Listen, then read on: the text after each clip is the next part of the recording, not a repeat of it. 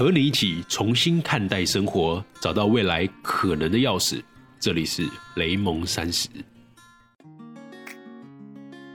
Hello，大家好，我是雷蒙。Hello，大家好，我是柚子。又到了我们的周末例会的时间，现在进入暑假，所以基本上只剩下上班族或者是剩下社畜，早上才是要出去工作的，因为学生现在基本上都睡到十二点。没有，有一些学生可能要去参加很多活动，或是上一些补习的课。哦，那也是蛮好的。对啊，好，那我们周末例会还是要讲一下为什么要办这件事情。虽然我们已经讲了三个月了，可是我们还是很自大的，呃，不是很自大，很有自信的认为说，就是有新的同学第一次参加，嗯，对，所以我们还是要讲一下为什么要做这样的直播例会。对，就依照惯例，每一次都要这样公开的分享我们这周做了什么，还有分享现在我们雷蒙三十的收听的数据，还有社群状况怎么样，都跟大家分享。对，因为我们想要做一个公开透明的节目，因为基本上很多人做 podcast 就是一个人在讲，然后虽然说有时候会看一下评价，但我们希望说这个节目的未来的走向，其实是很多时候是来来自于用户的参与，你们给我们的反馈，你给我们的一些意见、一些建议，我们都会收下来，然后持续的更新迭代，有没有？迭代就是中国的用词。然后迭代，然后变得更好，因为我们觉得说，我们第一季其实算是一个公测，就是一个 beta 版。那我们在第二季要推出的，就是大概十月左右会推出，所以我们联盟三十第一季会暂停一下，那就会把所有的很用心参与我们联盟三十的各位朋友给的建议，我们好好的吸收起来，然后让这个节目越来越好。对未来每个人，相信大家都是会是自己一个人的艺人公司，或是自己的超级个体。对，反正就是不能只是当个接收者啦，我们希望大家也是可以当个参与者或者是个分享者。所以我们一直很希望我们自己的听众不要只是听我们讲话，你也可以多跟我们分享，然后成为这个节目的一部分。就这样。错，好，那我们今天的直播例会的介绍到这边，我们就要开始进入我们的产品面跟内容面。然后这个讲完之后，我们就会讨论今天的主要话题，也就是讨论两岸的用语的差异。因为这件事情然后最近就是从选举，然后从香港，然后到最近又有疫情，然后各种不断的延烧，所以大家就是对于对岸怎么讲啊，就不满的情绪人太多了。对，对，然后这个不满的情绪造成了很多我觉得不必要的仇恨跟冲突，然后就会延杀到了语言上。嗯，那我们就跟大家讨论一下这个议题。对，等一下我们再一起讨论。那我们一开始先让雷蒙跟大家分享一下雷蒙三十这周的产品跟内容方面的数据。嗯，对，基本上到这一周啊，就到今天啊，我们刚刚看了后台的订阅人数到了一九六八，上礼拜是到一八九一，就基本上快逼近两千了。那当然，这个数字我觉得还是一个算 traffic 算流量啦。就是如果这个两千里面有一千个是铁粉，我就很开心了，应该是极其开心，跟可能中威力彩蛮像的。对对对，我昨天买了一千块的威力彩，就只中两百块。好难中哦，那很难中。不是很难中，是他最后几个那个钱根本就超级少，好不好？就少到不行，就是真的是只有中头奖才有钱拿，其他都是当韭菜去被切割的。哎、韭菜也是中国用语哦、你就割韭菜割韭菜是吧？是吗？我记得是啊，可是好像也没有很多人在用啊。哪有台湾人超爱用割韭菜的？烦对对对，然后反正就到一九六八了。那我们希望就未来随着这个量增加的时候，铁粉数也增加。那我们当然会想办法去经营这个社群，然后去给大家更多的服务跟价值。嗯，然后这一半内容就不太讲了，OK 吧？就是这一半内容做了什么？就是你为什么要工作啊？对对，因为基本上现在就是暑假嘛，我相信很多学生开始找工作。那你可以想一下，你到底工作是为了钱，还是你为了被需要感？这件事情我觉得可以让大家知道一下。嗯，呃，然后如果现在准备想要换工作的，要进入 Q 三结束了，各位 Q 三结束了，虽然说离年终奖金有点近，可是如果你觉得你待不下去，还是可以离开的。对你先讲你的社群面吧。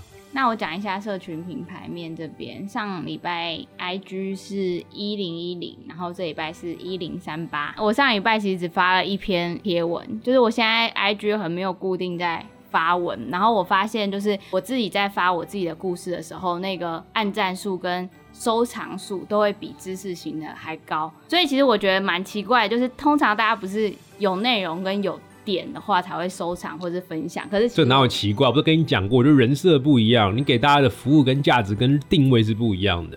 就是你不要觉得，就是我我一直在讲一句话，就是不是只有就是什么高知识的内容才是有需求的，就是任何层次的内容都是有需求，尤其它是个网络时代，我们都可以找到那个对应的受众。如果你有发现需求，你又能够给予这个价值，那你就是要给出去。就你的定位就是给大家一个故事，让大家可以去思考一些他没有思考到新的启发啊、新的价值啊、与人相处的方式啊，这件事情都是很重要的、啊。嗯这就是一个力量，OK 吗？就是每次都在都要我这样子提醒很多遍，啊那就是你的价值。不是提醒，我是在跟大家分享我发现这件事，然后我这个还要发现，这个不就是已经讲过多久了？那我就是都知道，那大家都不用知道。你不是说所有内容都有价值？那我现在就是在分享。你这个已经讲过很多次了，而且你已经经历了三个月。你要讲的不同的就是，我最近发现说，哎、怎么样写故事大家更有感？因为你都知道自己的定位就是在讲故事这件事情。嗯，所以你要跟大家分享说，我发现啊，就是我之前写故事虽然也不错，可是我发现一个更好的写故事的方式。这个时候跟大家分享不就更有料了？就是你还在发现那个从零到一，从零到一早就已经发现了，就是你要去讲那个你从一到一百的这个过程，因为好像跟大家觉得说你三个月过去还在做定位。虽然说我们雷蒙三十就是三个月过去的时候，不小心打到那个麦克风，就是三个月过去之后开始有一个重新的定位，对吧？因为这是个大节目啊，然后我在测试啊，嗯你就可以测试，我都不能测试。我有不断在修正啊。我有修正啊。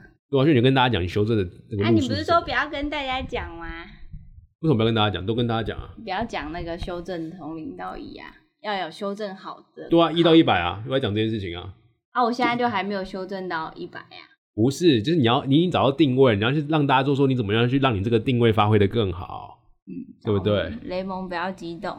我没有激动，我在讲这件事情，就是其实你现在已经很清楚自己的定位了，那你就要把你的长板发挥到极致。你看又来了，中国用语长板，我想我都我都绝对都不是故意的，我觉得都是就是一个，我觉得这件事情比较，虽然我觉得长板好像也没有那么好啦，就是优势，我更喜欢这个词。台湾但是因为台湾是用优势。边工作了一段时间，你当然还是有一些工作上的用法会被影响。哦，这等下再讲，那个等下再讲。对对对对。好，我先讲完我自己这边，就是反正就是你刚刚说的从一到一百嘛，应该就是发现越来越多人喜欢我们讲述我们嗯自己在经营这个节目，或者我们自己生活私底下一面的故事，所以对之后会多发一些这个内容。这是你的特质，因为很很少人可以做到这件事情，就好好讲一件故事，然后讲到有那个可以有画面、有感动的感觉。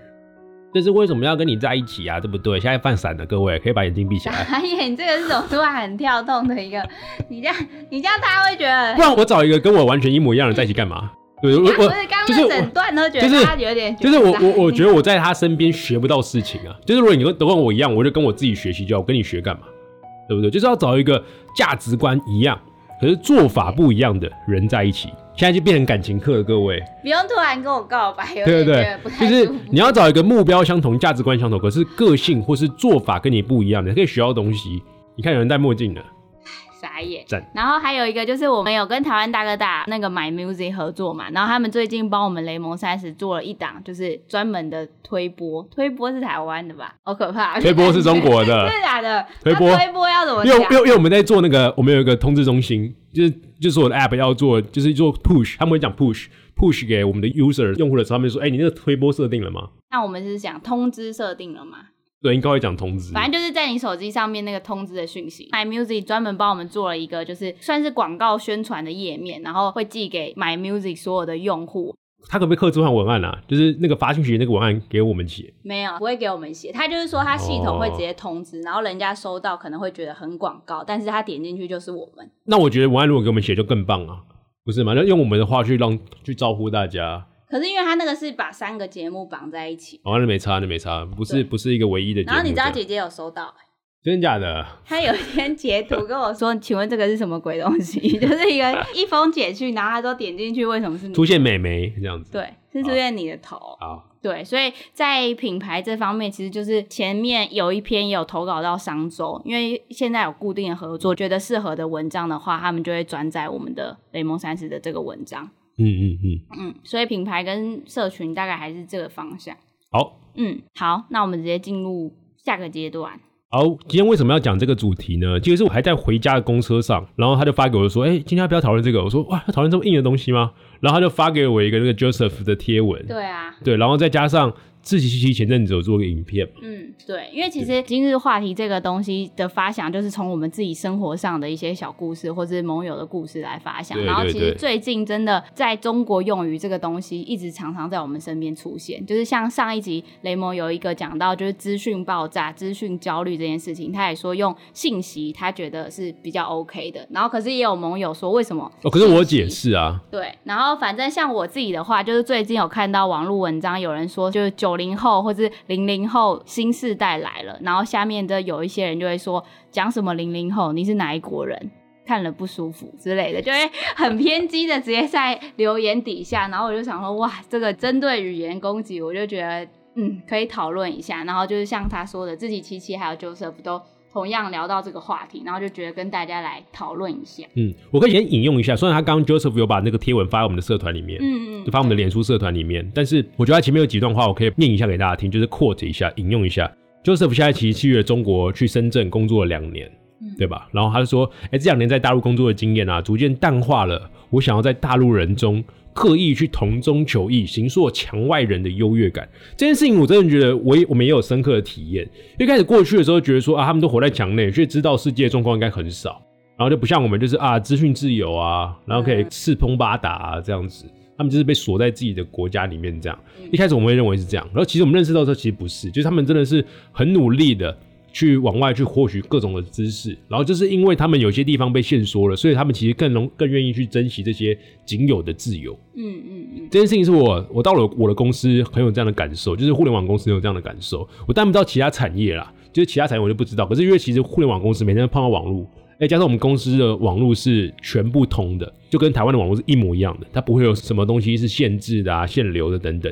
我跟大家讲一个点好了，就小米公司啊。虽然说也是可以直接像是翻墙的，可是它是有限制的哦。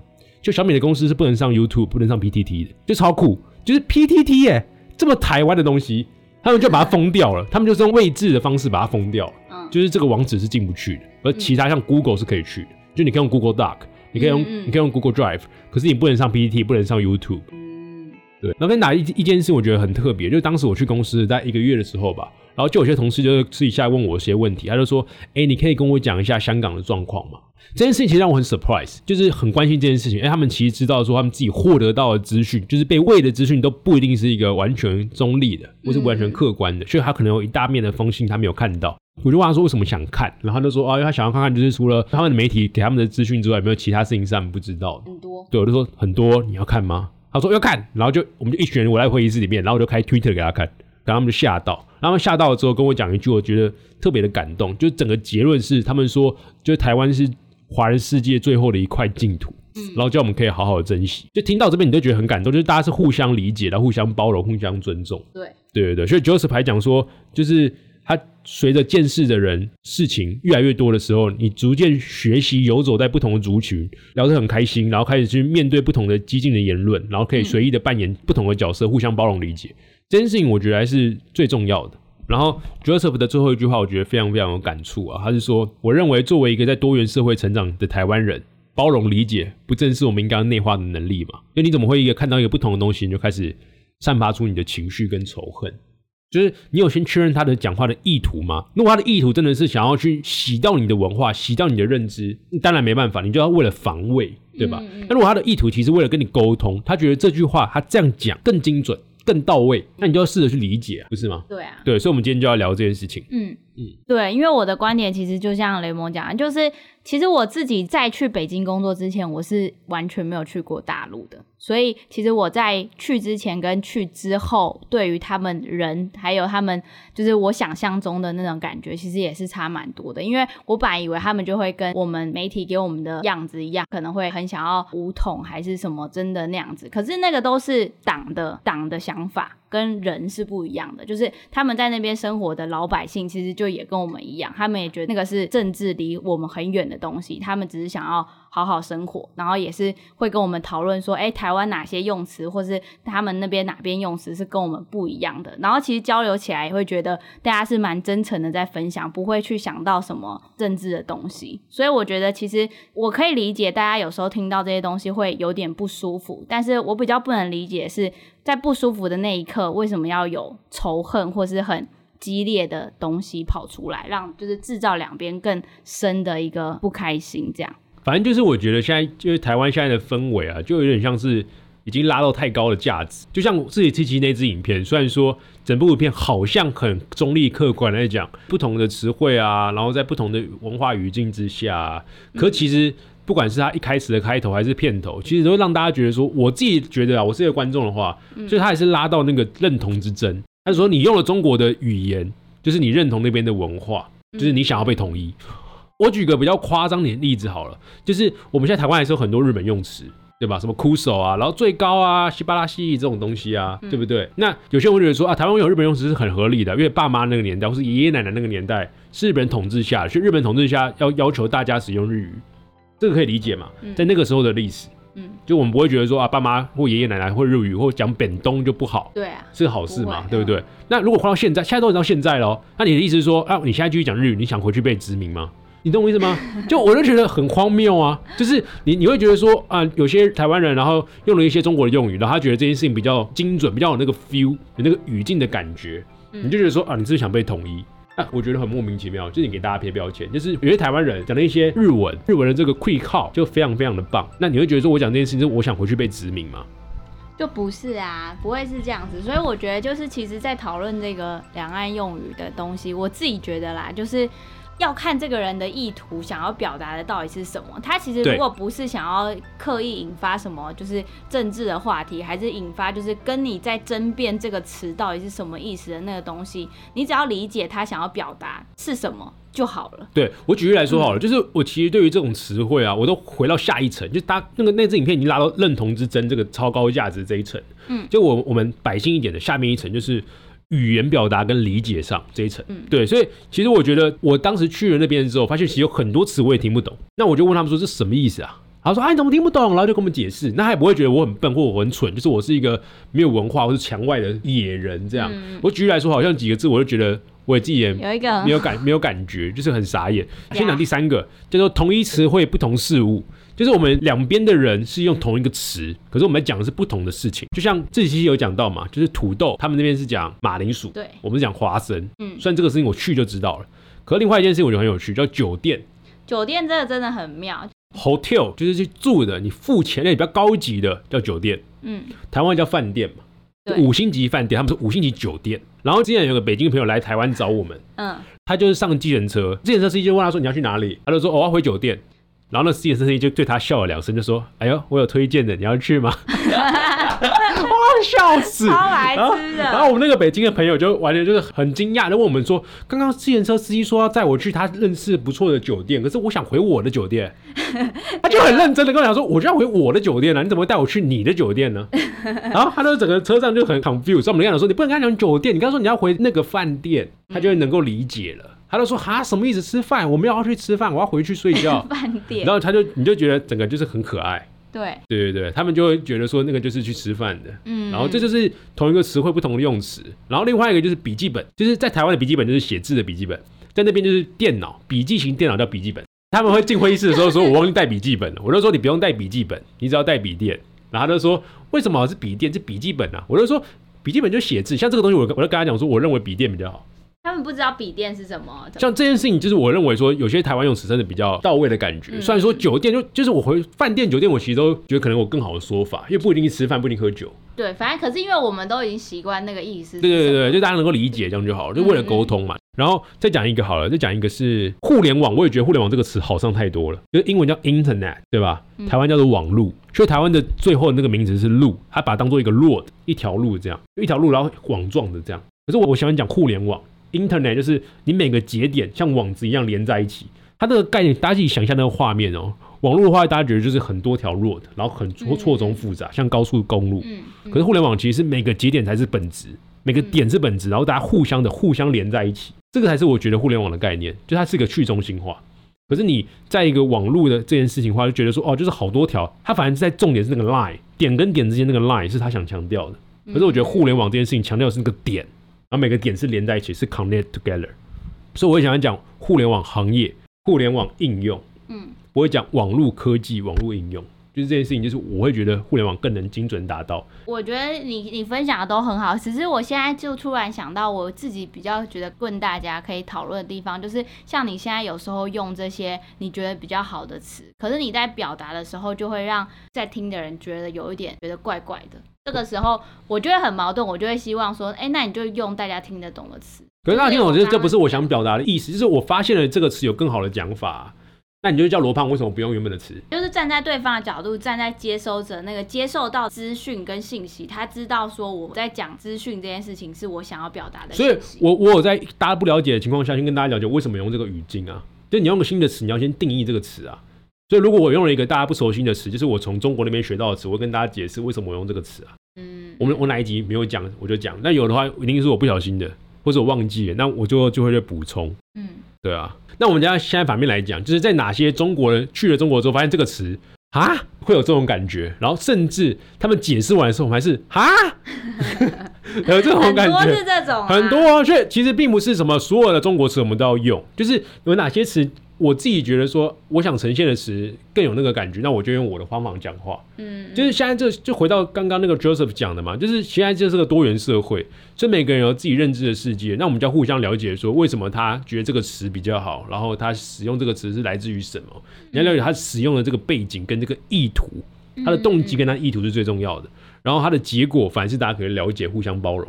所以我们来举第一个例子，叫做洗面奶。是我第一次去他们大卖场，就是很像家乐福逛街的时候，然后看到说什么洗面奶，请往这走。我想说洗面奶是什么？是一种新的牛奶吗？还是什么的？然后怎么看看看就知道是洗面乳，根本不知道啊，什么奶，超好笑的。反正就是什么。反正那个洗面奶，我就真的觉得很像是喝的，就是我不知道为什么，就是看到看到奶就觉得是喝的，可是乳会像什么？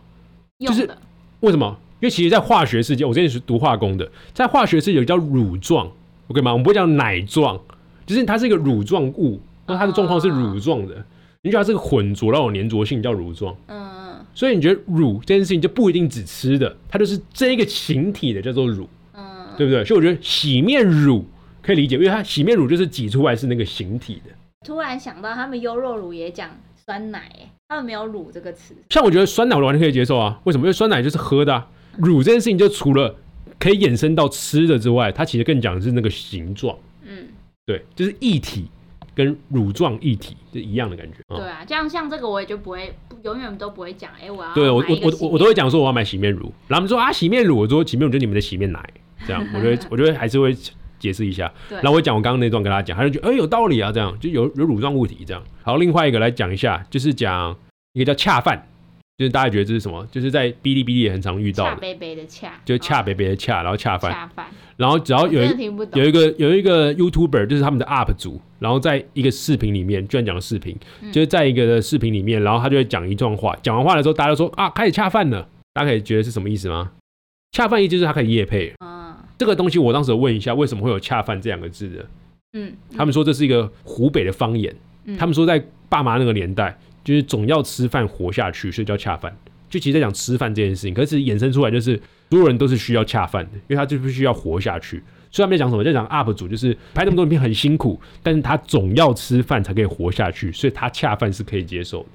嗯，大概是这样。所以其实我们就要讨论，就是我觉得拉到认同的价值上有点拉太高价值，嗯就是我们换低一点的价值，也就是其实回到语义跟表达理解上，嗯其实我们应该要去了解一个人说这个话，他当时的概念是什么，他想表达什么样的概念，然后他的意图是什么，他的动机是什么。你不用去跟他讲说，你做一件这个事情的结果，你就代表说你的认同是什么，你就是跟我不同波人，你就是在分裂台湾。嗯，我这个基本上有点太超过了。嗯，对就回到刚刚那个日本的例子，嗯，我的话，其实我看了自己七七那个影片，就是它里面有说到一句话，是说就是现在讲的语言好像承载着一种意识形态，但是对我来说，我就觉得我好像没有想那么多。我有时候真的会讲很多大陆的词，我觉得我可能在那边工作就是被影响，然后或者回到台湾，我就是讲台湾的词。就是我在讲的时候，其实不会一直想到我讲出来的东西是不是代表什么。就是我之前好像也有听过某友讲说，其实是需要注意这件事情，因为好像就是会需要。但是我更觉得，与其说是语言承载意识形态，还是说大家自己心里本来就已经有一个答案，你只是在听的时候硬要对于这个人在讲的这句话给他一个答案。就我听说过一件事情，他说歧视虽然这件事情很好定义，就是你可以感受到，嗯可是很多时候如果对方没有这个东西的时候，你还是认为他歧视的时候，很多时候因为这个歧视在你心里，嗯，就你戴了一个歧视的眼镜去看很多事情，所以你认为什么事情都是歧视。嗯虽然说有些人是根本就是超明显的恶意，那你嗯你如果真的看到感受这种恶意，要么就是不理他，对吗？要么就是如果你真的去跟他对干的话，双方又没有办法理解。就是我还记得，我深刻记得，就是第一次我们做同性婚姻的那个投票的时候，第一次公投就输了嘛，对，就是没有过。然后我身边就有很多朋友就开始狂骂，就说爱群老人就弱智啊，然后就不能理解，就是为什么感情啊、爱是什么事情啊，就是用你们的传统价值观，你们就是白痴啊、脑弱啊，就他们就会这样骂别人。嗯，你有没有想过，就是如果你这样子一直骂那些投下反对票的人，他们永远都没有办法理解，就是因为他就觉得说你就是一个狂暴分子，就你没有要沟通的意思。嗯，对吧？你就一直歧视别人，或者是一直鄙视他人，就认为你是在比这些人高端，你就比别人理解，比别人懂，那你就永远都没有办法沟通。对于同性婚姻这件事情，有一个说法，我觉得很酷的一个观点，就是他说，为什么老一辈的人都没有办法了解，就是现在同性婚姻这个事情？如果我们下一代人就再过好几十年好了，就是人可以跟动物。交配，然后生小孩、结婚这件事情是可能发生的，但是我要生出一只老鹰雷蒙。但是你自己想象，就是他可能这件事情现在对你来说会觉得哇，怎么会这样，或是跟外星人？可是可能同性婚姻对某一些就是家长们来说，他的观念就是像我们刚刚想跟动物、跟外星人发生的状况这个一样。如果说我们都是用骂的或是仇恨的角度去面对这些事情的话，我就会觉得永远没有办法包容跟互相理解吧。嗯嗯嗯，对啊，所以其实就是我觉得回到原本的意图啦，就如果大家真的不能理解的话，其实我们就要怎么样去两种方式，你就是放下心情去好好理解他是怎么想的，然后去跟对方去讨论这个背后的意图跟背后的价值，甚至背后的情绪。你不是把这个情绪变到前面，当做一种武器。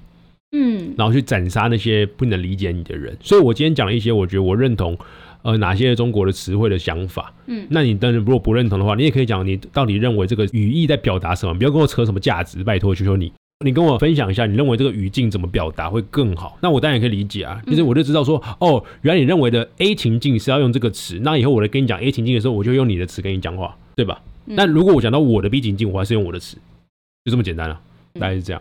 大家听完有没有觉得想要？再跟我们讨论哪一个词，或是大家在听到就是现在比较多人在说中国用语这个东西，听到会不会真的觉得很不舒服，然后很想要改变对方嘛？你会留言去跟他说，就是你有更好的讲法吗？你是哪一种？嗯，然后就是我们下一周会有而立人物，就是我们的第一季的最后一集之外，我们会更努力的去发展我们自己的社团，也就是我们的社群的经营方式。我们希望让大家可以在里面活络，就即便没有听到雷蒙的分享，但是你发现去跟不同的人互相交流，你的收获会更大。对，嗯，这是我们要做的。所以，我们八九月的重点会放在我们的社群与经营上。那社群经营的话，我们不要只是我们一直带动了大家，我们现在想这种方式，就是想要让大家可以大家带动着大家，这是我们最理想的状况。嗯，虽然就是这个东西我们耽误了蛮久的，一直说想要活跃整个社团里面的人，可是好像就一直卡住。但是你有什么要检讨的吗？有啊，就是觉得好像最近就是社团都就安静悄悄的，都没有人。你还可以笑得这么开心？我自己，人家做错事都是很难过。你 看你你没真，人家都是边哭哭啼啼的说什么怎么之类，然后你很笑来就说，哎，我只是 我只是抄了四四页，没有抄了一百二十四页。你不要在那边闹，哪有这样子？你就是笑笑嘻嘻的讲自己做错事。好啊，那我就那我要很难过的讲我做。没有，我们这个节目就是这样，带也欢迎带带大家，在反省的时候也要开心。好，我真的有反省，就是八月间需要赶快让大家可以整个活跃起来，这样子。很好，很好。好那。对对对，大家还有任何问题的话，记得都可以留言给我们，然后我们都会回应给大家的。嗯，那这就是我们今天的周末例会。好，那我们今天就到这边喽。我们下次见，拜拜。我们下次见，拜拜。